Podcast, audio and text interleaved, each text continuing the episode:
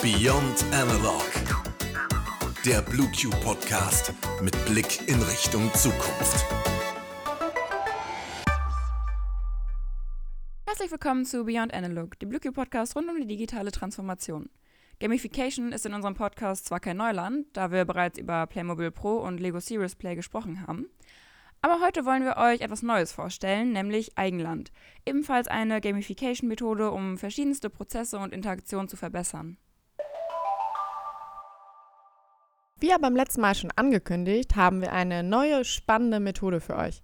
Sie lässt sich problemlos digital umsetzen und schafft es, die Grenzen des Homeoffice zu überwinden. Noch ganz frisch bei uns, aber schon sehr beliebt. Und ja, auch Maike und ich haben sie schon ausprobiert. Natürlich nicht zu zweit, sondern im Team. Aber uns hat es auf jeden Fall Spaß gemacht. Ja, irgendwie muss ich sagen, hat diese Methode erst einmal ziemlich wenig mit den anderen Methoden wie Lego Serious Play und Playmobil Pro etc. zu tun.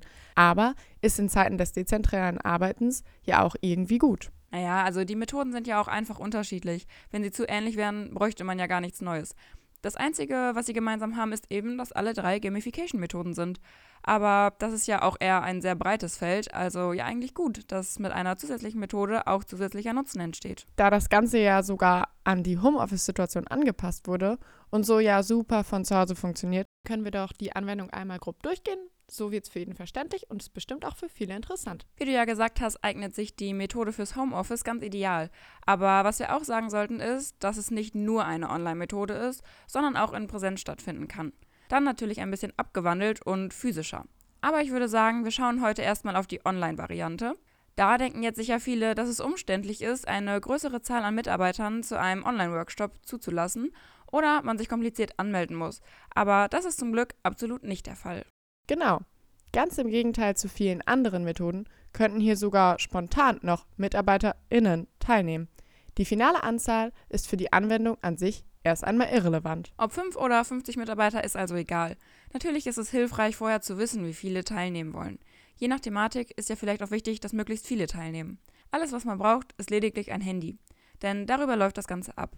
Außerdem die Möglichkeit, einen QR-Code zu scannen.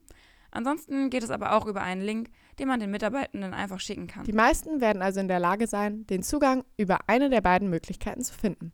Und hat man es dann geschafft, öffnet sich auch schon ein Fenster mit den Spielregeln und der Möglichkeit, seinen Namen einzutragen. Der Name ist allerdings nicht wirklich von Bedeutung, da die ganze Methode anonym durchgeführt wird. Also könnt ihr eintragen, was ihr wollt. Der Name ist also letztendlich nur pro forma und verschwindet hinter den ganzen Anwendungen. Weder die Teilnehmer noch der Chef und auch nicht der Moderator sieht den Namen und wer wofür abgestimmt hat.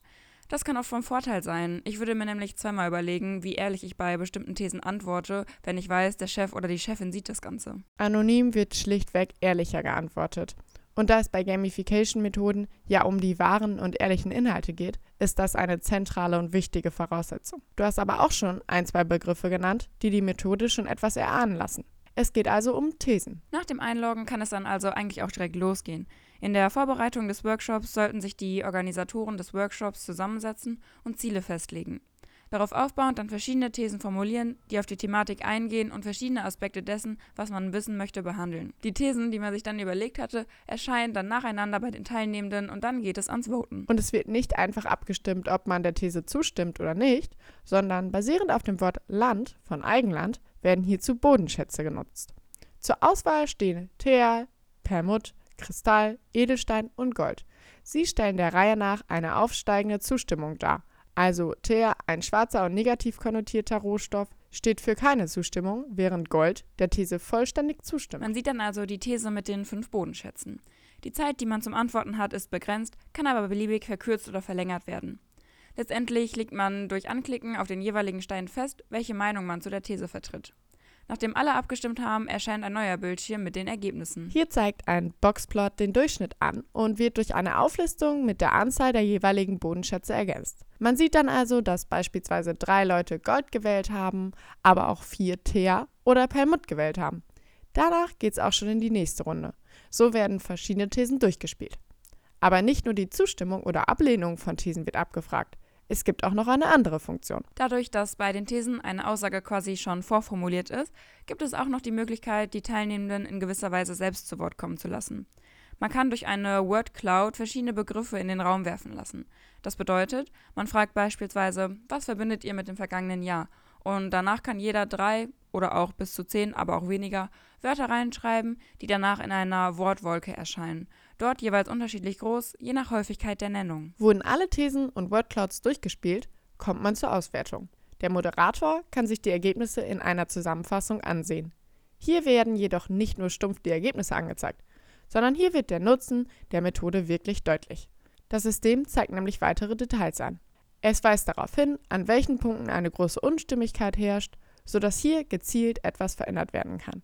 Solche und weitere Details können neben den Erkenntnissen aus Zustimmung und Ablehnung hilfreich für das weitere Vorgehen sein. Gerade bei den Thesen, wo Unstimmigkeit herrscht, bietet es sich dann an, darüber zu diskutieren und herauszufinden, wieso das so ist, ob man etwas verbessern oder verändern kann.